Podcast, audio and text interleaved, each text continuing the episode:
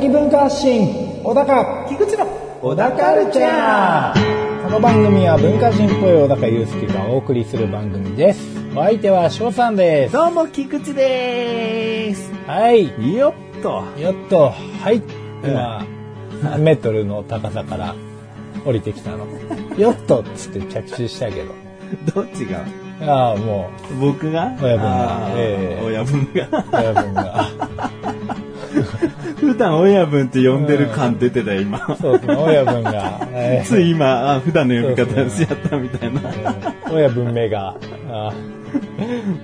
でもあれだよ、意外とこの番組聞いてる人、年齢差わかんないかもね。あそうですうね。ん。あの、小高が年上感あるもんね、ちょっあそうきました。そうなっちゃいます。と。うん。なんか、やっぱり、落ち着いてるかあな。うんあはしゃいでるから。はしゃいではないけはしゃいではどすぐ怒るから。俺 怒ってる人となだめる人いたら、やっぱなだめる人大人っぽいじゃ。うんまあそうですよね。うんまあ、ポジションでそう見えてしまってるとしたら、それは残念な話ですね。まあでもついね、普段呼びの親分出ちゃったから、こまあね、れで年の差があるんだなって。まあもう、めったに使わないですよね、親分ね。今までの人生振り返ってね、もう覆しちゃって申し訳ないですけど。うん 確かに親分子分、親分子分ごっこしてないな、小学校の時も。そうですね。もう、な、いつ使った？最後で。最後、神田田親分とかじゃない？ゲームね。わかる？これ。ドラクエ3ね。うんあの辺ぐらいで多分親分止まってると思うんですよね。親分。やっぱだからゲームとかアニメだよね。そこでしか聞かないよね。なんか、親分って、あれですか？課長とか、うん。専務とか、うん。なんかそういう系の、まあなんていうの、職務というか、うん。うん。だから結構ポジション上の人ですよ。役員クラスですよね、親分。親分が社長なのか？盗賊で親分だったら社長ですよね。うん。盗賊ね。うん、でも、なんだろうな。工事現場の作業のうん。親分だったら、うん社長ではないですよ。そうだね。現場のリーダー、親分。うん。親分？親、こと親みたいな。もともとでもこう、ヤクザな世界なんていうのは、うん。親とことみたいな感じうの、あれがあるじゃないですか。だからまあそっちの流れよりの、うん。まあ、肩着ではない方々の、うん。こう振り分け方かなと。うん、もともとはそっちの方かもしれないね。だからなんかほら、江戸時代とかその辺で親分ってすごい出てきそうじゃん。ああ、まあそうっすね。だけど、将軍様を決して親分って呼んでる人は多分いないだろうから、その町のごろつきなのかう、ん、ちょっと庶民寄りな、庶民かつちょっと反逆的な方のグループが使いそうな、うん。あその隊長の呼び名だよね。あ。まあでもあと、こう本当に小さい頃からお世話をして、もう本当家族のようなグループで使われてたかもしれないね。ああ、まあそうですね。うんうんもう大人になったら、まあ親父っていうグループもあったかもしれないけど、うん。親分。だんだんね、こう、ただの家族が道踏み外していって、うんうん、悪い人たち、アウトローな人たちがだんだんこう、親分と。うん親分うん。親分。だから僕、親分。親分。うん、もう。まあまあまあ、親分感あるのかもわかんないや。あ、でもまあ、貫禄はね、こう、親分級の、あそええう監督は親貫分級。禄はもう親分級の、ありますよ。まあ、この小さい組織でね。極小だよ、もう。そうか、社長になりたかったんだよな、ああ小さい頃はな。社長の方がいいですか？え？親分より社長の方がいいですか？のがいいでしょ？ああ小学校の頃、あれだもん。一時ずっとみんなから社長って呼ばれてたから。おそれは、そ、なんて言うんですか？社社長って言ってっていうお願いをされたんですか？社長が。みんなすまん俺のことは社長って呼んでくれっつって。くト朝礼ですよ。いや、なんか遊ぶグループがさ、ええ10人クラスぐらいであって、うんでその中でリーダー気取ってたから、ああ誰かが社長って呼び始めたらみんな社長社長になっちゃって。ああ、なるほどね。うんで、俺偉そうに、じゃあ君が部長で、つって。うん。で、君は G ね、G つって。G。うん社長のおせ、あの、そお世話をしてた G やね。なるほどですね。あそれは社長の会社の一員っていうことですよね。まあ一応ね、うん一応一員で。外から派遣された 方ではないですよねう。んまあ、うちのファミリーだよね。ああ、なるほどね会社の組織にもいつつ、うん家族でもあるっていう意味で G。なるほど、G。いまだにあっても G って呼んじゃうもんね。まあ、ある種秘書みたいな。そうだね、必え勝的向こうは社長と呼ぶんですか？社長って呼んでたよね。ああ、未だに。あいや、いまだには呼ばないよ。もう呼んでくれないよ。あ、さすがに。さすがに。さすがにバカらしいもんな。うん社長でもなんでもないやつはな。社長元気だった？言うわけないよな。まあ、ちょっと見てみたいですけどね。社長って呼ばれてすごい苦笑いしてるとこ見たいですけどね。じゃあ、社長になれるように頑張ります。はい。それでは最後までお聞きください。小田カルチャーは皆様からのご意見、ご感想をお待ちしております。番組ホームページのメールボタンをクリックして投稿フォームよりお送りください。いろんなメールお待ちしております。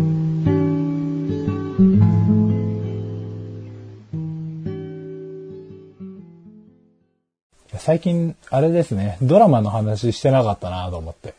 ああ、そうだね。うん少し前、まあ結構前は結構お互いが見てたドラマの話してたな。うん。そうなんですよね。うん。最近ちょっと見てたドラマがあって、うんもう終わっちゃったんですけど、うん。あの、大豆田十和子と三人の元、あいやいやいや、松たか子さんのね。はい。いや、面白くて。だってギャラクシー賞取ったんですよ。あ、そうなんですか。あそれも知らないですけど、いや、とにかく面白いと思って何回もちょっと見ちゃった。あ。おーいいうな。ん。なんか Hulu で見れたんだよね。うん。ううん。ん。で、まあ、なんで面白いのかなと思ってたんですけど、まあ多分似てるなと思ってたら案の定だったんですけど、昔面白いなと思ったドラマとちょっと似てて、うんあの、カルテットって、うん松たか子さんがこれもまた出てるやつなんですけど、うん。まあ、同じようなキャストも出てて、雰囲気とかセリフの取り回しとかもなんかちょっと似てるなと思ってたんですよ。うん。うん。で、今回何が惹かれたって、うん。音楽がすげえいいんすね。おー気にしてなかったかも。はいもう今回これ音楽担当してる人誰だろうと思って調べたら坂東裕太っていう方で、うん。で、まあ特にその曲中によく使われるやつ。うん。エンディングとかは、まあ松たか子さんだったりとか、うん。まあ出てくる角田さんとか、うんあの東京03の、うん。あの松田龍平とか岡田将生とかが、うん。あの、 STUTS っていう音楽やってる人とコラボして、ちょっとラップで入ったりとかするっていうのがあったんですけど、まあそれは別にそんなでもなかったんですが、うん。劇中に使われるうん。All the Same っていうですね、曲がございまして、うん。これがめちゃめちゃすごいいいんですよね。なるほど。ぜひ聴いてみていただきたいんですけど、もうそれは、あれなんだ、オープニングで？オープニングじゃないですね。劇中どっか重要なシーンとかシリアスなシーンに挟まれるような曲とか、あともうサウンドトラックが Apple Music で聴けたんですけど、うん。一通り良かったですね。この坂東裕太さんがやってる音楽。うん。え、他にさ、聞いてらっしゃる人も、ああ、あのドラマもそうそうなんだ、みたいなのあんの？あ、なんだっけな。あったあった。あのね、ちょっと待ってくださいね。まあ、例えば古畑とかさ、踊る大捜査線なんてさ、誰もがこうテーマソングというか音楽の感じがわかりやすいじゃん。はい。あ、でも、あんまりないですね。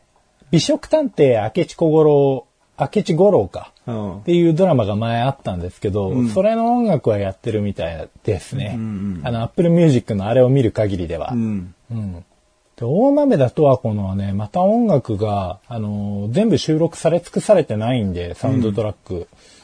曲が追加されるっていう話があったんですよね。うんうん。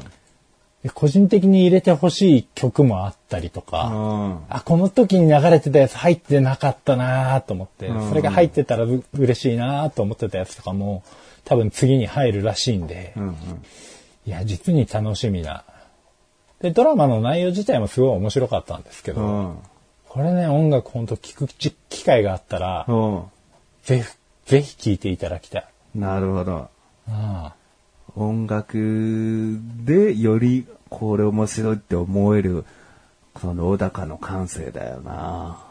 いや、これはね、音楽、いや、もうほんと耳につきます、すごい。うん僕ね、全部は見てないんだよね。ただ、あの松たか子さんが、はい。こう、たまたま家に男の人入れちゃってう、ん。で、他の夫3人が部屋を探し回るシーンは、ああ、ずーっと見ちゃったのね、なんか。修羅場だな。そうそうそう見つかって終わるのかな、どうかな。まあ、まずその元夫3人がなんで仲いいんだっていうね、うんところもありますしね。まあ、最初は別に仲良くなかったというか、うんそんなにコミュニケーション取ってたわけじゃないんですけど、うんだんだんこう話が進むにつれ、うん絡みがあり、うんうん。あと脚本がこの坂本雄二さんっていう人？ああ、この人はもう有名だよね。そうそうそう。この人カルテットと、あとあのねとか、うんうんうん。うん。まあもう今まで面白かったなと思ったやつ、みんな脚本してる人なんですけど、うん。これセリフのやりとりがすごい絶妙ですよね。うんうんで角田さんのキャラを生かしきったうん。うん。配役というか、まあ、またその俳優、俳優の配役はまた別の人なんでしょうけど、うん。いやもうね、会話をとにかく楽しむドラマだったなっていう感じですね。坂本裕二さんは作詞家でもあるんだね。あ、脚本家でさらに作詞家でもある。うん。結構こういうセリフ重視のやつもあれば、ものすごい王道なドラマとかも確か手掛けてらっしゃるとか、うん。いや、もう東京ラブストーリうん。ー、恋愛偏差値とか、あーあと、香取慎吾さんの時の最遊記とか、はいはいはいはいはい。かな。そうですね。これ、だって、大豆田十和子とかカルテットとかあのね作ってる人が最有機もやるんかいみたいなところあるんですけど。で何でもできんだろう個人的にはね。な、でも。そうそうそうう。ん。すごいですよね、才能が。本当に。だタイトルから前ちょっと惹かれましたけど、うん。うん元夫なんだっていうね。3回結婚してるんだよなっていう。うんこの3回結婚してる人が、んまあ田中、佐藤、中村っていうこのもうよくある名前ね。うん。そうそう、夫の名字が田中、佐藤、中村でいろんな人にこう、大豆田十和子が1話からうん。結婚式の披露宴かなんかで、うん。いろんな人に声かけられて、あ、田中さんとか、佐藤さんとか、うん。中村さんとか、こう、めちゃめちゃいろんな人に声かけられて、うん。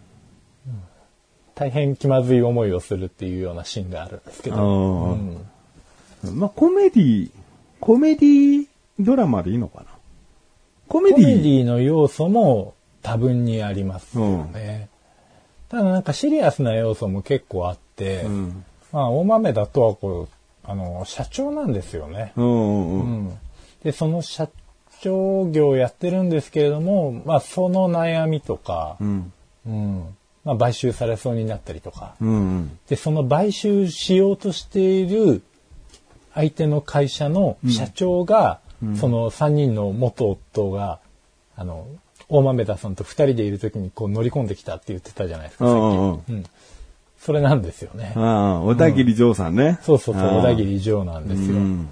だすごい親しくなって。でも小田切城は仕事とプライベートは、これはこれ、それはそれみたいな感じで分ける人で、うんプライベートはめちゃめちゃおっとりしたキャラなんです。うん。一緒にラジオ体操とかのところで出会って、うん。うんなんかこう体回すとき周りと動き合わないですよね、みたいな。うん。うん。そんなたわいのない感じから、いきなり仕事になると、責任取ってやめたらどうですか？みたいな。お人格が変わるかのような。うんもうなんか、プライベートな話をする空気でもなくて、そう怒鳴られた次の日とかに普通に朝、あ、おはようございます、みたいな。うんあれ、あなたは同じ人ですよね、みたいな。なるほどね。うん。まあ、そういうボケもいっぱいありつつ、見てる人からすると、なんだろう、この十和子が、じゃあ結局誰と最後結ばれるのかを期待してみるの？あーそういう部分もありますし、うん。結局、誰が一番好きだったのかその三人の夫の中で。っていうのもありますし、うん。まあもうぜひ機会があったら、これはもう、トーク力がある人が見たら逆にまたこれは面白いんじゃないかなっていう。おう勉強になるってこと？かもしれないですね。その2番目の夫、うん。角角田さんとうん3番目の夫の岡田正樹さんのうん、このやりとりうん。が、まあ、通ずるものというか、んテンポの良さが、あ、楽しいクトークやなっていう。楽しいクトークと並べちゃダメじゃない？おいや、もうものすごいいがみ合ってるんです。でも角田さんは、もうとにかく怒り役ですよね。あの感じなんです。もうゼロさんのままです。うん。空回りっぽい怒り方ね。そうそうそううんうんで、空回せ方がまたこの岡田将生がうまいんですうよね。ん。うんうん。なるほどクレバーな感じでさーさーっと流してて。うん。でももうほんとこんなやついたら嫌だなっていうのは、うん。まあとにかく3番目の夫ですね。あ、そうなんだ。まあそれもまた見てみいただけるとよくわかるんじゃないかなと。今、Hulu でね、見れるらしい。見逃し配信。そうだね。FOD や Unext でもね、うん。見れます。ご覧いただけます。こうんれはもうぜひおすすめでございます。はい。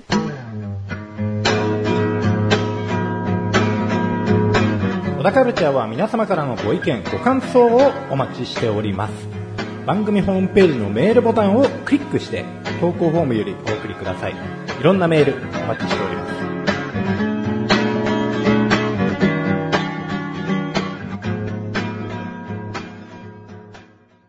いや、もう小高のさ、ええ。ドラマの紹介を穏やかに聞いてたよ。おう。うんあんまりほら、話もさ、変な脱線の仕方しちゃうとさ、せっかくのおすすめがぼやけちゃうからさ、おうもうすんなりこう聞いて、あ、見てみたいなって思えるようにしたかったんだけどね。え僕の今日の内心といえばね、え。ええ。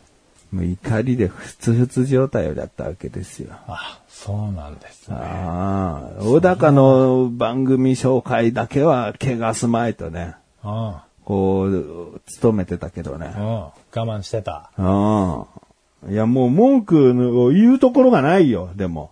うん。いや、もう前、前回じゃないな。まあ前、少し前にも話したんだけど、いうん。や、ワクチンよ。ワクチンワク、ワクうん。チェン。チェンね。うん。どうした？ワクチンはい。前話した時は、親の65歳か60歳以上が優先的に受けられるっていうから、まずうちの親がこんなの届いて、つって、で、電話でも予約できるけど、ネットで、つって、うん。ネットで予約しましたよと。だけど、もう、そね、電話だと混むからなるべくネットでやった方がいいっていう情報があったけど、結局サーバーがすげえ混んで、うん。こう繋がるまでまず時間かかったりして、うん。で、ね、両親二人とも同じ日にしてあげたかったけど、それぞれ、一つのパソコンでそれぞれの予約をすると、もうどうしても遅延があるから、うん。こう同じ日程が予約できなかった。うん。ワクチンなんて打たせてなんぼだろうと、打打ちたいという思ってる人がいるならね。うん。で、打たせることが、こう、また、感染防止になるわけだから。はい。ね、人のために打つでもあるわけだ、ワクチンなんて。だからもう。市や国はなるべく打ちたいと思う要望出てるところには、とにかく打てるような状況を速やかに作るべきなのに、うん。こんななんかわわかりづらい、高齢者にとってもわかりづらいシステムで予約をさせて、うん。どうなってんだっていう話をしたんですよね。はいはいはで、えー僕横浜市住んでますけども、い。うん。先月ぐらいかな、1ヶ月前ぐらいにまず通知が届きまして、ええ。で、8月23日から予約できますと。うん。うん。おあ、そうなんだと。で、もう全年齢かな？うん。うん、12歳以上の全年齢の人たち、8月23日から横浜市ではワクチン打てるようになりました、予約できますってうん。言うからさ。まあ、こっちとしたらさ、まあ、なるべく早く打った方がいいのかなと思ってるから、まあもちろんね。うんうん。この23日になったら予約しようと思って、で、まずうち、僕と、かみさんと、うちの息子、今13歳だから、3通届いてて、かみさんは仕事の兼ね合いで打てないのよ。うん。うん、まだ。あのー、かみさんが打つと、空作用が起こるかもしれないっつって、その後2日3日休まなきゃいけないってなってて、だから、シフトのいろいろな調整とかを考えたときに、なるほどえー職場で、じゃあ何々さん、この時期に打ってくださいってこう言われてから予約をしたりすることになりそうだから、今動けない。なるほど。まあまあそういう人たちね、もう、うん世界中に、日本中にいると思うけどう、ん。ででも僕と息子は打てるから、打とうと思って、うん。で、23日になって、その日はちょっとどうしてもこうパソコンの前に入れなかったから、はいまあ次の日でいいかと思って、うん。えー今実は収録している現在24なんですけど、ええ、だから今日朝ですね、ネットの画面行ったらですね、ええ。うん。もうこれがもう、うーん、まあまあ働き改革とかなんとかいろいろあるのかもしれないけどな。受付がやっぱ朝9時からなのよ。うん。俺8時からやろうと思っちゃってさ、俺番号打っても全然進まねえぞと思ってさ、はいそしたら9時からって出ててさ、うん。だから大きく9時からって書いときゃと思って、なんかのページに文字、数字をさ、打とうとしちゃったわ。書けよ、9時からって。ピッて赤い文字、トップ画面にさーっと戻されて、えー予約受付は9時からですって、こう赤い文字で書け。まずそれがわかりづらいよ。あ、9時からかと思って、9時から、な、なんつった？わかんないけど、確か11時59分かな夜中の。うん。うん。だからよ、本当の夜中は、はいはい。手続きできないようになってんだよ。いや、いろんな働き方してる人いるでしょううよ。ん。ねえ、夜中しかそういった自由な時間ないんですっていう人もいるはずなのにさ、なんでこんな時間でまた制限かけてんだと思って。で、9時まで待ってさ、9時にサイトに入れたのよ。うんうん。で、息子なんてさ、保護者同伴で行かなきゃいけないからさ、はい絶対同じ日取りたいってまず思ったの。まあ、そりゃそうですよね。うん。だから、ログインも、もう、二つの状態、ログインできた状態を二つ作っとこうと思ったけど、うんうん。なんか、もう一つのブラウザーでログインしているため、こちらは閉じてください、みたいなのが出て、できないのかと思って。なんかもう一家族のページにしてくれよ。郵送でこの住所に送ってるんだったらもう一家族分一つのこう、ねえアカウントでいいだろう。めんどくさーと思って日にち最悪ずれるぞと思って。うん。でさ、ログインして、で、予約日時が出て、あ予約する、予約の画面になって、で、まず場所をね、うんうんその自分が住んでる区区域はどこですか？横浜市はいろんな区があってさ。はいはい。で、自分の住んでる区を選択すると、うんえーと、予約ができる会場の一覧が下にバーって出るの。うんうん。出るはずなの。でも予約ができないから、うん一個も出てこない。で、予約できる会場を、え表示するの、チェックボックスを外すと、うん確かにこうバーって出るわけ。はいはい。でも予約できる会場にチェックすると全部消えちゃうのよ。ああ。だからもうどの会場も予約埋まってるってこと。なるほどで僕は1日出遅れちゃったから、うんもうそういうことじゃん。23日のうちに、もう圧倒的に予約が殺到して、全部の予約が埋まっちゃったってことでしょ？まあ、そういうことですね。いやいや、横浜市の人数は最大数が決まってるだろう。うん。アホかと思って。何横浜市は人数が多いため管理がと非常に困難です。じゃあもう区に任せろ。区長に、区長じゃねえよ。区に任せろよ。もう横浜市はでかいんだから確かに。この東京の区みたいにさ、足立区だ、北区だ、なんだ、区で分かれてんだから。横浜市も区で制限したり管理しろよ。バカ野郎。バカ野郎だな 本当に。仕事振るの下手か。で、予約が埋まっちゃうって何なのって思うの、本当に。だってう、ん住んでる区はもう何人住んでる ?65 歳以上はワクチンは打ち終わったとまず考えますみたいな人数が出るわけじゃん。えその人数分は、触れるような日程もともと組んどけよ。うん12月とか11月まで持ってっちゃってもいいから。とにかく、組めるようにしとけよ。埋まっちゃってるってことはさ、きっとさ、9月いっぱいなのかな？わかんないけど、どこら辺かまでの予約状況しか作ってないけどさ、まず。うんいや、もう後々全部作っとけよ。何人、何万人が接種するだろうなと思って。本当にね、手続きさせる、ワクチンを打たせる気がねえなっていうかコロナどうにかしようっていう対策の一つなのに、ワクチンえも。うんできてねえなと思ってさ、今、ネットでもね、横浜市ワクチンって検索するとね、はい。すんごい批判だらけ。あ、そうん。で、だから予約埋まっちゃってんじゃん。何？僕は、毎日、いやもう、数時間おきに、いちいちそのワクチン予約のページ行って、予約がいつできるのかなって確認しなきゃいけないのって。何？この、どうしたらいいかわかんない。何日から予約できますってさ、そのページに出りゃいいけどさ、はいはい予約する会場はありませんっていう画面で終わらせてんだよ。バカかと思って、本当に。で、ネットでちょっと調べるとね、どうやら9月13日から僕の住んでる区はうん予約ができそうなのね。う。うんうん。こんな情報をさ、何我々で調べさせるんだ。まあ偉そうじゃないけどさ、調べさせないとわからないんだみたいな。うんうん。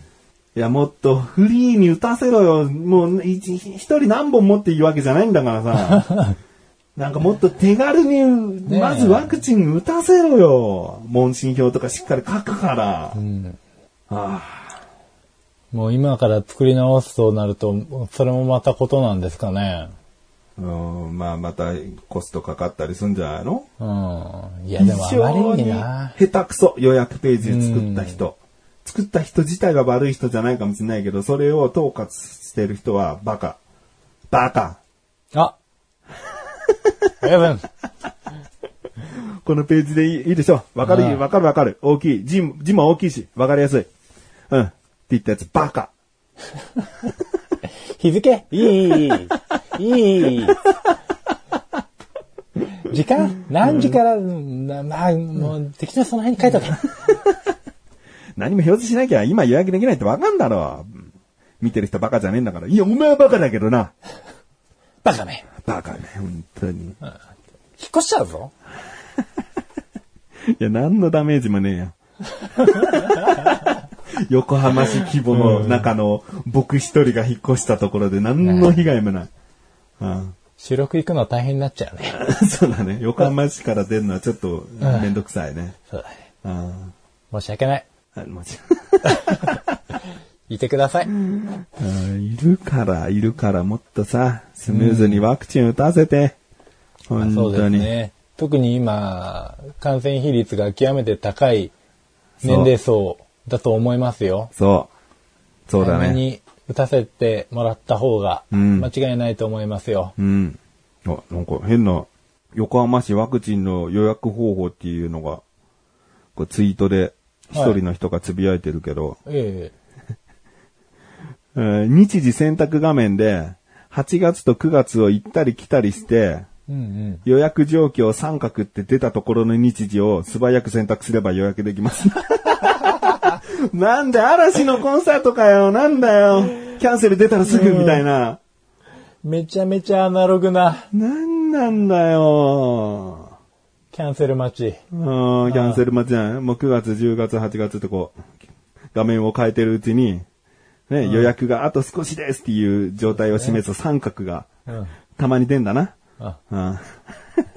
更新ボタンを押すよりも、ページ飛んで、8月と9月を行ったり来たりした方が、うんいやもう、ほか。いやーもうほんとやめてほしい。本当何やらされてんのって感じですけどね。本当にそあう。別に、わがままでやるんじゃないんだから、ワクチンって。ワクチンを打った人が得することじゃないんだから、うん。みんなが安心できたりすることでもあるんだから、打つことが。そうよ。行政よ、これ。うん。本当に。下手くそ、下手くそ、バカ本当に。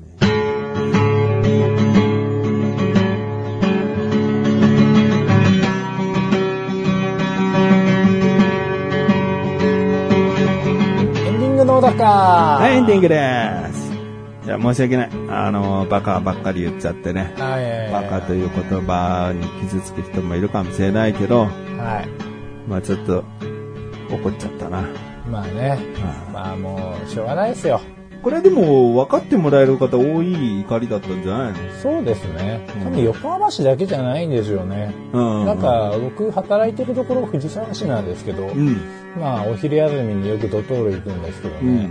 うん。あの、もうここ1ヶ月の間に、8月中に、なんだろう、多分ワクチン接種の問い合わせ窓口みたいなところに電話してブチ切れてる人が、うん。3、4人いましたよ。あはいあ、こんな割合で会うっていうぐらい。